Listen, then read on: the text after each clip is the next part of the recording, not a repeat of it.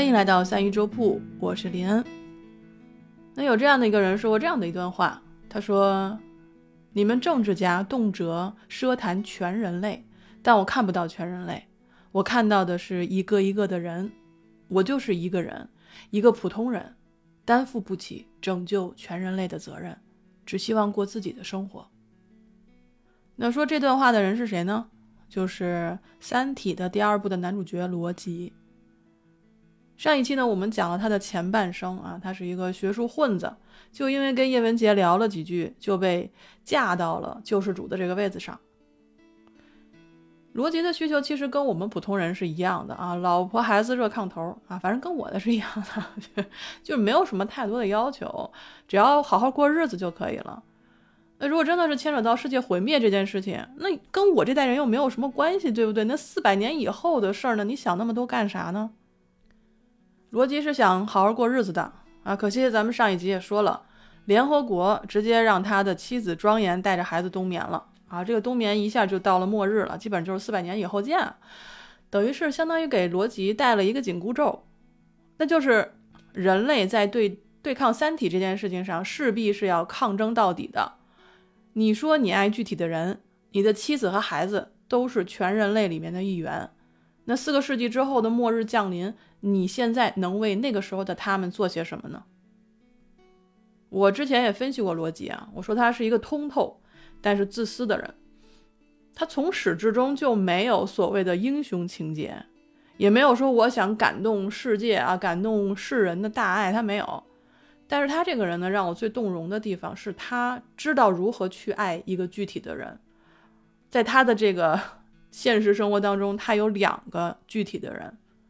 而他就因为这两个具体的人，最终把抽象的全人类纳入了他自己的生命轨迹。他决定跟三体文明死磕，那筹码就是两个文明的生死存亡。所以本期呢，我们就来聊一聊罗辑的后半生。那上一期呢，我们讲到罗辑再次被任命为面壁者，其实是政府当时为了稳定民心的一个策略啊。说到底，没有人相信他能搞出点啥啊！结果呢，我们的罗辑就憋了一大招。表面上呢，他接受了政府的建议去领导雪地工程。啊，我来解释一下什么是雪地工程，就是一个多此一举的工程。政府说他们想利用恒星级的氢弹和海王星的油膜物质，制造出太空尘埃云，以便呢在三体的探测器水滴穿过时显示它的踪迹。啊，说白了就是我在黄道面儿，哎，就是地球围绕太阳，呃，运行的那个平面上撒一层，比如说面粉吧，然后三体探测器要是过来的时候呢，哎，我就能瞅见它的脚印儿了。为什么说它是多此一举呢？因为水滴从哪儿来谁也不知道，你不能说规定说你就从这块儿走，对吧？那不是，它从四面八方都可以来，但是咱们的资源呢，又只能够搞一个尘埃环儿。就是你不能把地球整个的啊一个立体的包起来，就是一个黄道面儿，所以有个鬼用啊！但是政府在跟罗辑解释这个计划的时候，有一句话是特别让人警醒的，那就是他们说雪地工程表面是为了说三体的探测器一来，我们好把太空当中的飞船和太空城的居民撤回来，但其实更重要的是是为了向撤向太空深处的飞船。确定安全的航线，这就是逃亡主义啊！因为这个水滴的这末日之战再次了抬头了，打不过就跑，这大家都知道，这是个保命要诀。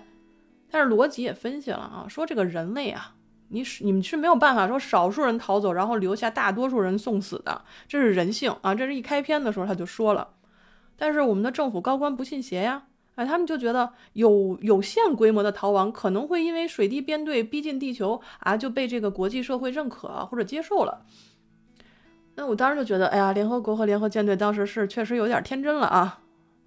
但是他们就是想利用罗辑当时的那个声望，因为大家都觉得他是救世主嘛，他是这个什么天使啊，什么正义使者呀，就希望当时用他的这个声望主持雪地计划。其实暗地里他们也是在计划着逃亡的。那一提到这个逃亡主义啊，估计大家都觉得这不是一个好的主意，这个是人类自私基因在作祟啊。但其实啊，《三体》这部小说里面最有趣的就是虚虚实实的剧情，你表面上讲了人类的誓死抗争，但它还有一条暗线。那这条暗线就是失败主义和逃亡主义。我看完这三本书之后吧，我就坐下来想了想啊，我就发现面壁者大家都记得有一个三号叫比尔·希恩斯，还有张北海、未来史学派。呃，钢印族以及罗辑，甚至在第三本出现的诚心、云天明、韦德，其实他们都是踩在这条暗线上的。那也就是说，他们一脚踩在明线上，一脚踩在暗线上，而这一明一暗两条线上记着的就是人类的命运。我看的时候，我就会想，我说人类最后到底是怎么得救的呢？是靠着抵抗呢，还是逃亡呢？尤其是像我们在讲第二本逻辑啊，他在他是一个特别通透的人，要他要如何在明知道太阳已经被水滴封死的情况下，要威慑三体文明呢？还是说帮着政府的逃亡主义者们，然后利用雪地计划留一条后路呢？我们的罗大明白啊，逻辑太明白了，雪地工程绝对就是个扯淡，你逃亡主义在民众当中是不可能被接受的，而且你花这么多的。精力和物资再去搞这个雪地工程，你势必会导致太空经济的停滞，你最后还是会引起大众的不满，你早晚还是会放弃这个计划的。而且罗辑他心里是非常明白的，但是他还是全心全意的就投入进去了，投入到这个雪地工程当中。他把每一颗恒星级的这个核弹的位置啊，都进行了细致的调整。因为到时候是要利用这些核弹去爆炸这些就是油膜物质，让它散开，这样才能够形成那个尘埃环。可是呢，他越投入吧，民众就对他越失望。政府本来就是利用他，咱就不说了。民众会觉得说，我们本来期待你是救世的，结果呢，你其实是为了尽快见到自己的妻子和孩子。因为当时政府不是威胁他吗？说你只有把这个雪地工程搞好了，然后我们才让你见妻子和孩子。所以大众对他非常失望，而且他自己也通过媒体说过了啊，说现在太阳已经被封死了，他也不可能对三体文明实施黑暗森林威慑。那么这就一年半之后啊，罗辑就彻底从公众眼中成了一个大骗子。人类热衷造神，也热衷灭神啊！罗辑当时那个时候是非常落魄的，他没有实权，而且呢，生活萎靡不振，他就被所有人嫌弃奚落，连居住的这个新生活五区啊，都通知他赶紧搬家啊！这冬眠者和现代人其实对他都充满失望，因为你没有救世主的能力不是你的错，但是如果给了世界以希望之后又打碎它，则是一种不可饶恕的罪恶。那他接到这个居委会通知之后，他就留给居委会主任一句话，他说：“我是该走了，如果做错了什么事，请大家原谅。”哎，结果第二天大家才明白他说这句话的真正含义是什么，那就是面壁者罗辑把地球所有的生命作为筹码放到了宇宙的赌桌上，他赌三体人会不会妥协。那这里注意啊，我刚才说的是面壁者罗辑。我来再重复一下面壁者的工作性质。面壁者是筹划拯救地球的行动，他需要制造假象迷惑三体人，以保证真正意图的实施。罗辑在这一年半的时间里啊，他用落魄的生活、无用的工作迷惑了三体人还有地球人。他自己的真正意图是什么呢？是引爆雪地工程部署在太阳轨道上的三千六百一十四颗核弹。在爆炸中，油膜物质形成环绕太阳的三千六百一十四团星际尘埃。那从远方观察呢，在这些尘埃云的遮挡之下，太阳将在可见光和其他高频波段发生闪烁。这些核弹的位置呢是精心布置的，可以使得太阳闪烁形成信号，发送出三体世界和周围三十颗恒星的相对位置。那这个信号发完可能需要一年多的时间。但是在宇宙中的高等文明可以从多方向同时观测太阳的话，他们可能只需要几天甚至几小时就能得到全部的信息。那么到那个时候，三体世界和人类世界啊就会进入这个黑暗森林的威慑。黑暗森林中的任何一个猎人的枪可能都会对准地球和三体，那我们的灭亡不过是时间问题。而罗辑用于引爆三千六百一十四颗核弹的反触发装置啊，就戴在他手上。这个就跟当年的雷迪亚兹要威胁 PTC 要炸纽约的时候是用的是一样的啊，但是是改良过的，叫做摇篮系统。那摇篮系统其实就是一个生命体征监测仪，只要罗辑一死啊，核弹就爆炸。所以呢，罗辑就扛着锹啊，在杨东跟叶文洁的墓碑旁啊，给自己挖了一个坑，他就站在为自己挖的这个坟墓的旁边，用一把手枪顶住自己的心脏的位置，说。现在我将让自己的心脏停止跳动，与此同时，我也将成为两个世界有史以来最大的罪犯。对于所犯的罪行，我对两个文明表示深深的歉意，但不会忏悔，因为这是唯一的选择。我知道质子就在身边，但你们对人类的呼唤从不理睬。无言是最大的轻蔑，我们忍受这种轻蔑已经两个世纪了。现在，如果你们愿意，可以继续保持沉默。我只给你们三十秒钟时间。就在他说“啊，我们忍受你们这种轻蔑已经两个世纪”的时候，哎，我才真正的开始喜欢罗辑这个角色。因为我说过嘛，罗辑是通透且自私的，他不在乎人类的生死，但他是个有血性的人。现在他用自己的生命作为开关，用两个文明的所有生命进行赌博。啊，这个胆魄啊，我估计只有第三部里面的韦德可以。那当时三体人一听，立马怂了哈，就赶紧说啊，住手！我估计啊，现在肯定有人在想说，哎，我怎么能让这玩意儿不炸呢？啊，哎，别想了啊，三体人这么高科技都不敢轻举妄动，是吧？所以我觉得这个时候的逻辑其实跟叶文洁当时的这个处境特别相似。那叶文洁在第一部里，他其实想的是高等文明有高等道德。能够来提升人类的道德和和文明进程，结果他花了大大半辈子弄明白了这个 宇宙社会学之后，发现啊，人家没有把地球捅了，是因为他要占你家的地，然后让你整个的人类灭绝。那这个之后，我们在讲诚心的时候，我们就知道三体人到底有多狠了哈。当时认清现实的叶文洁啊，即使认清了人类的本质，但始终他其实是对人类有一种。责任心的，他存有一丝希望，所以他才会留下了宇宙社会学的公理和两个概念给罗辑，希望留给人类一个生存的机会。那么这个时候的罗辑站在叶文洁的墓碑旁边，他就接过了这个责任。那么罗辑向三体人提要求：第一，水滴停止向太阳发射电波；第二，还没有到太阳系的九个水滴立刻转向；第三。三体舰队不得穿越奥尔特星云。那奥尔特云其实它就是相当于，简单来说就是太阳系的一个边缘吧。就是说你这个我画圈了啊，你不要进来。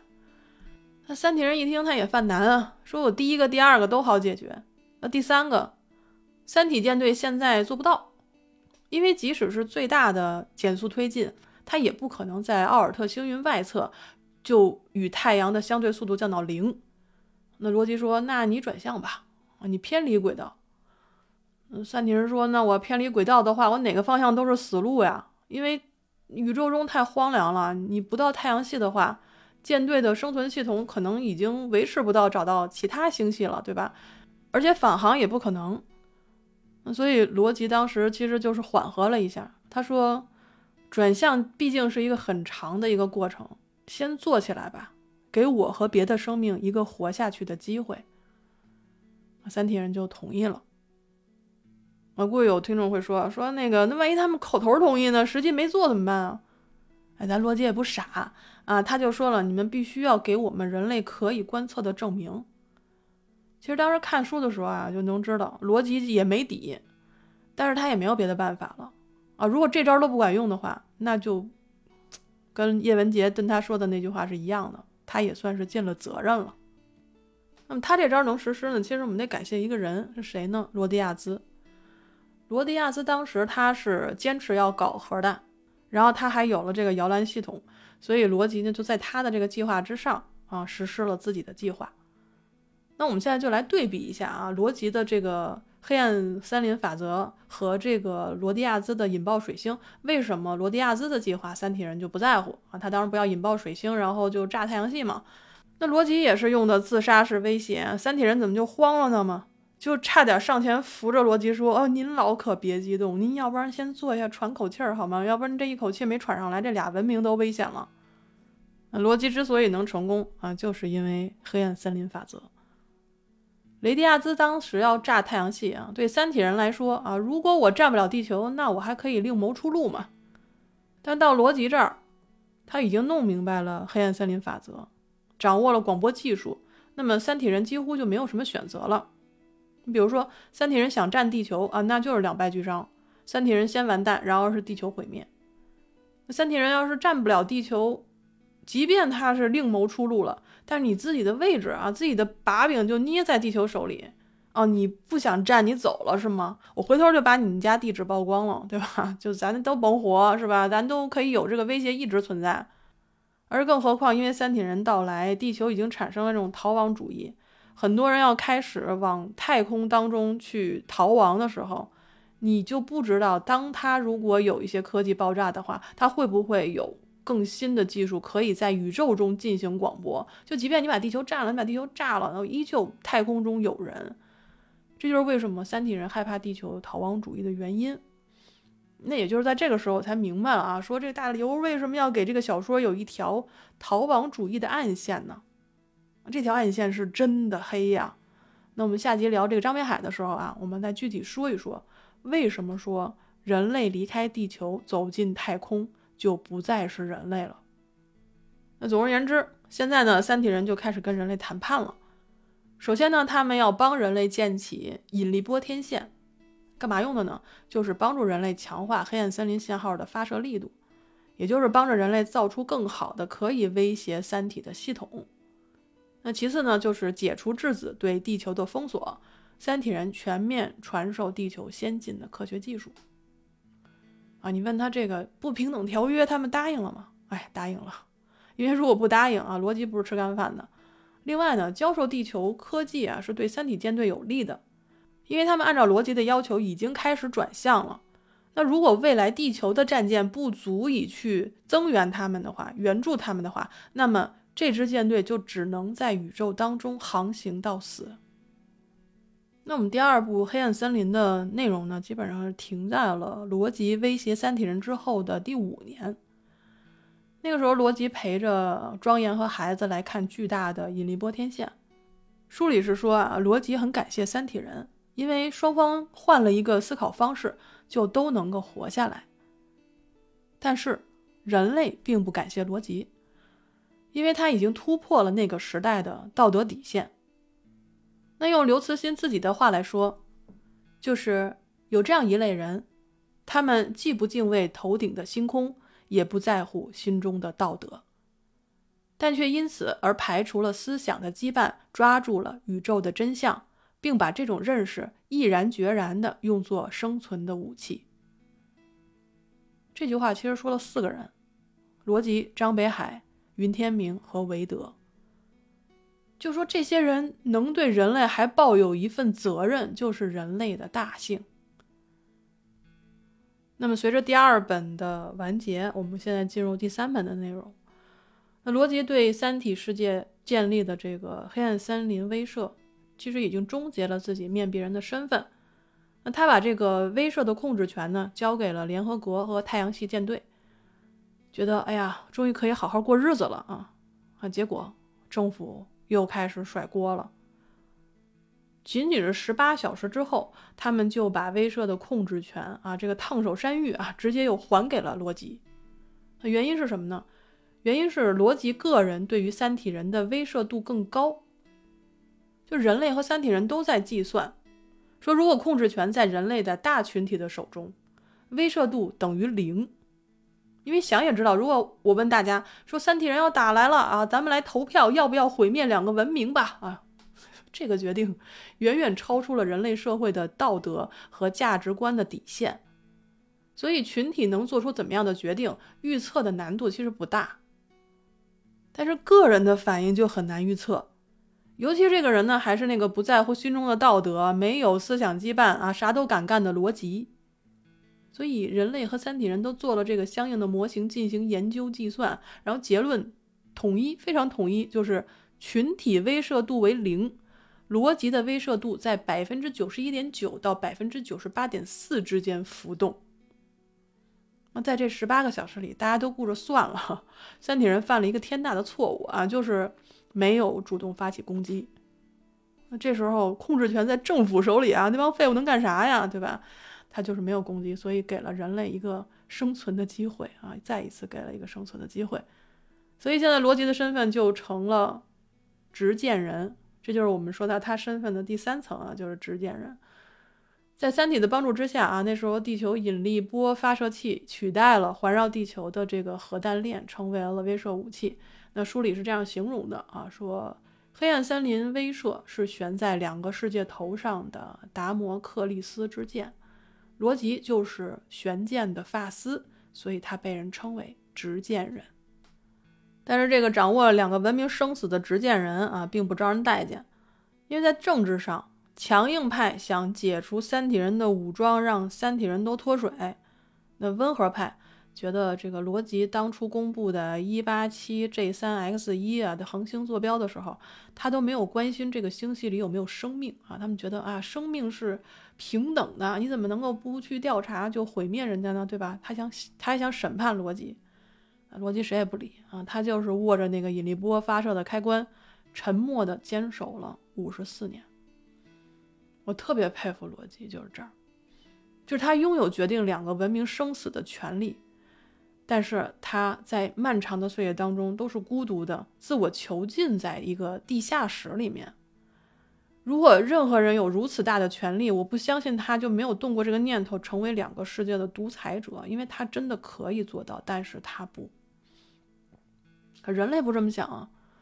人类在这个威慑纪元里啊，平静地度过了半个多世纪啊，就开始慢慢地将逻辑看成了一个不可理喻的怪物和毁灭世界的暴君。那这个原因呢，我们在讲诚心的时候我再给大家分析啊，因为这里面真的是三体人太坏了，真的是学习能力太强了，把人类那点儿幽暗的、肮脏的东西真的学到个十成十啊，就青出于蓝而胜于蓝。而人类社会呢，在三体世界教授的知识之下啊，人类社会达到了一个空前的文明程度。那民主和人权呢，都得到了前所未有的尊重。但是呢，同时社会也笼罩在一个所谓的独裁者的阴影之下啊，所以人类又又开始作妖了啊。他们觉得说，哎呀，这个时候罗辑已经很老了啊，一百零一岁了啊，这太不让人放心了。那不如我们更换一个执剑人吧啊。结果他们就搞了一个选举啊，诚心就当选了。哎，这么说吧，我当时看书的时候我就说，嗯，这个人类离澳大利亚不远了啊，因为我现在住在澳大利亚嘛。啊，我的朋友以前经常开开玩笑啊，说这个人类的自留地啊，你们好好住着吧。对，我但是我从书里讲啊，你们也不远了。说回这个选举啊，选举完了之后，他不是该交接交接权力了吗？到那个时候，我才知道啊，说当时罗辑是在四十五千米深的地下，在一个像坟墓一样简洁的地方，一个人面壁，盯着面前的那道墙，五十四年之久。而在这之前，他跟庄严跟孩子只相处了不到两年，就让他们离开去过普通人的生活了。随后，他们就不再有任何的消息。那这样，罗辑就跟三体世界对视了五十四年。他由一个玩世不恭的人，变成了一个面壁五十四年的真正的面壁者，就一位五十四年执剑待发的地球文明的守护人。那在这五十四年当中，罗辑一直保持沉默，没有说过一句话。书上也说啊，如果一个人十到十五年不说话，他将会失去语言能力。虽然能听懂，但是不能说啊。啊，罗辑肯定这个时候已经不会说话了。他要说的一切都在那面壁的炯炯目光之中，他已经把自己变成了一台威慑机器，一枚在半个世纪的漫长岁月中每一秒都可能触发的地雷，维持着两个世界恐怖的平衡。也正是因为如此，三体人对他保有敬意，那罗辑同时也对他的对手保有敬意。之后，他就把按钮交给了他的接任者诚心。然后的事情呢，就很多人知道，也有很多人不知道。那我们在聊诚心的时候再说。那么罗辑生命中执剑人生涯到此结束了，但是他对于人类文明的功绩并没有结束。在第三本的书中，他之后又出现了两次，一次呢是罗辑应要求和诚心去质子家喝茶，啊，三个人进行了对人类历史影响非常深远的茶道谈话。也正因为三体文明足够敬重罗辑，才回答了他对于宇宙安全声明的这个询问。那罗辑最后一次出场呢，就是在书后啊，最后的二向箔打击到来的时候，诚心和 I A A 啊两个人到冥王星，象征性的去拯救人类的艺术品啊，才发现冥王星的地球文明博物馆守着这个博物馆的人是两百多岁的罗辑。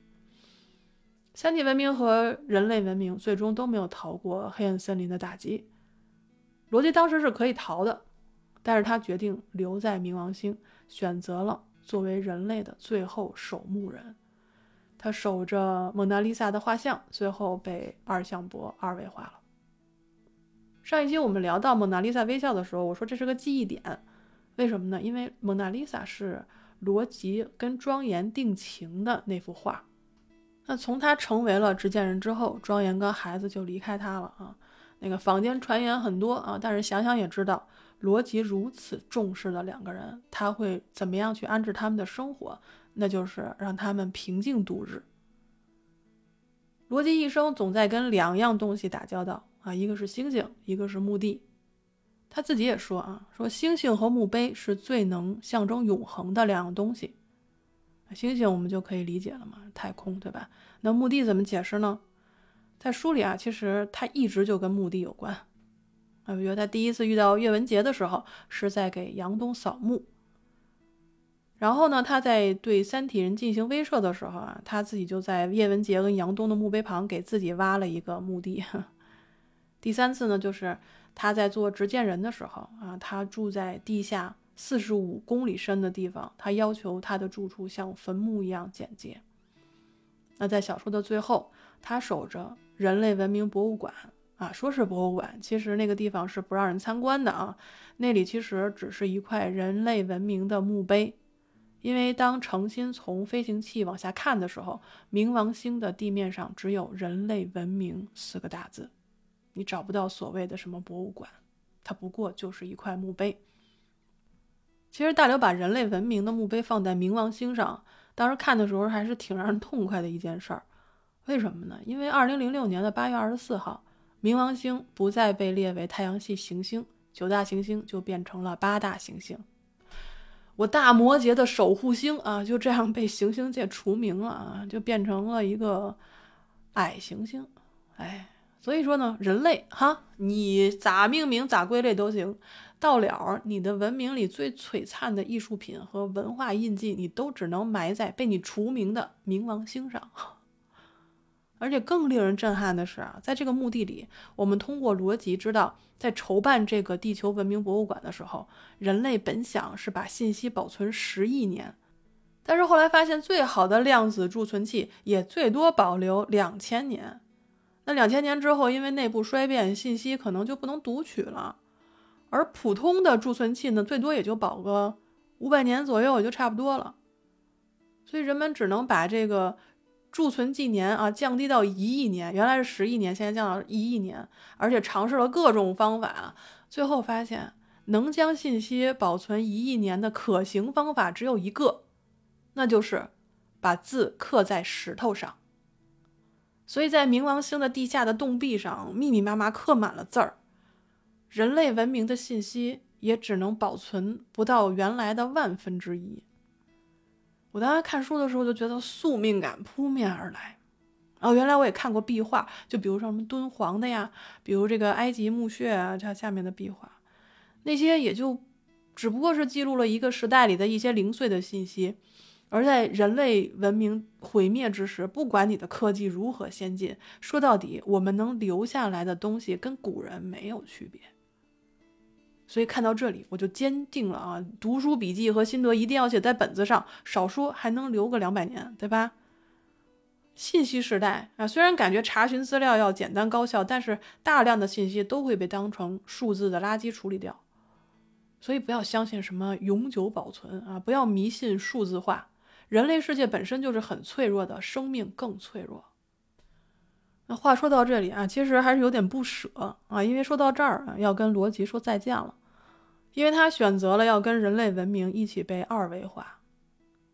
其实诚心跟 IAA 去冥王星拯救艺术品，只是上面派给他们的一个假任务，他俩不知道，但是罗辑知道是为什么。他们被派到冥王星，其实是联邦政府让他们去冥王星接罗辑，然后逃离太阳系。而人类文明到此时此刻只有一台飞船可以进行光速飞行，就是曲率飞船，那就是诚心的星环号。而这个秘密只有联邦政府跟罗辑知道。之所以当时要秘密进行这个计划，是因为逃亡主义和光速飞船研究是非法的。政府当时是秘密资助，由罗辑带着出狱的科学家研制了三台驱力引擎，其中一台已经进行测试并返回了地球，并且秘密安装在了星环号之上。而且罗辑对星环号有最高指令权限，而他是等着程心和 IAA 他们已经离开冥王星之后，才告诉他们这个真相的。随后，罗辑就命令飞船启动空间曲率驱动，送他们安全离开太阳系，自己就跟蒙娜丽莎一起被二维化了。他最后的一句话是说：“哦，要进画里了，孩子们走好。”被二维化的太阳系最开始就像梵高的星空那幅画一样，一切都被压扁到没有厚度的二维平面。但那幅画也不过就是二维化之后三维物质的一种能量释放效应。星空的图景在能量释放完之后，一切皆不可见。那更恐怖的是，太阳系空间向二维的跌落不会停止，永远不会。而且，银河系和整个宇宙当中，不止太阳系在向二维跌落，降维打击在黑暗森林里不断发生。宇宙中的二维空间的比例会慢慢增加，总有一天，第三个宏观维度会完全消失，宇宙整体会变为二维。但人类对于宇宙规律的理解太浅薄了，光速、维度这些规律武器已经让地球没了，还有更多的宇宙规律可以被作为武器啊！这些是不敢深想的，因为想象不到底在哪里。我是觉得这个底可能书里面有一个人想明白了啊，他就是杨东，因为当时在他自杀之前，他问了一连串的问题，就比如说，大自然真的是自然的吗？宇宙现在已经被生命改变了多少？这种改变已经到了什么层次和维度？其实书里面有几次隐晦的提到了杨东的预见性，以及对于他可能看到了比别人更多的宇宙的真相。这样的人选择自杀，我觉得或许就是一种对于个人自由所做的最后而顽固的肯定。在他死后的四个世纪，太阳系被二维化，自然规律就是一座战争废墟。而罗辑的负重前行的人生，就是从杨东的墓前开始的。最终，他把自己葬在了人类文明的墓碑之中。罗辑一生都站在。坟墓里坚守着自己心中的真理。那书里的人类或许不感谢他，但是作为书粉，我对他充满敬意。罗辑不是一个被创造出来的神，他是一个人，他不被时代束缚，不被任何思想羁绊，他明白如何去爱具体的人，他也扛得起对于人类文明的责任。马克思韦伯曾经说：“真正让人无限感动的是一个成熟的人。”真诚而全心地对后果感到负有责任，按照责任伦理行事，然后在某一情况来临时说：“我再无旁顾，这就是我的立场。”这才是人性极致的表现，也是逻辑让人动容的原因。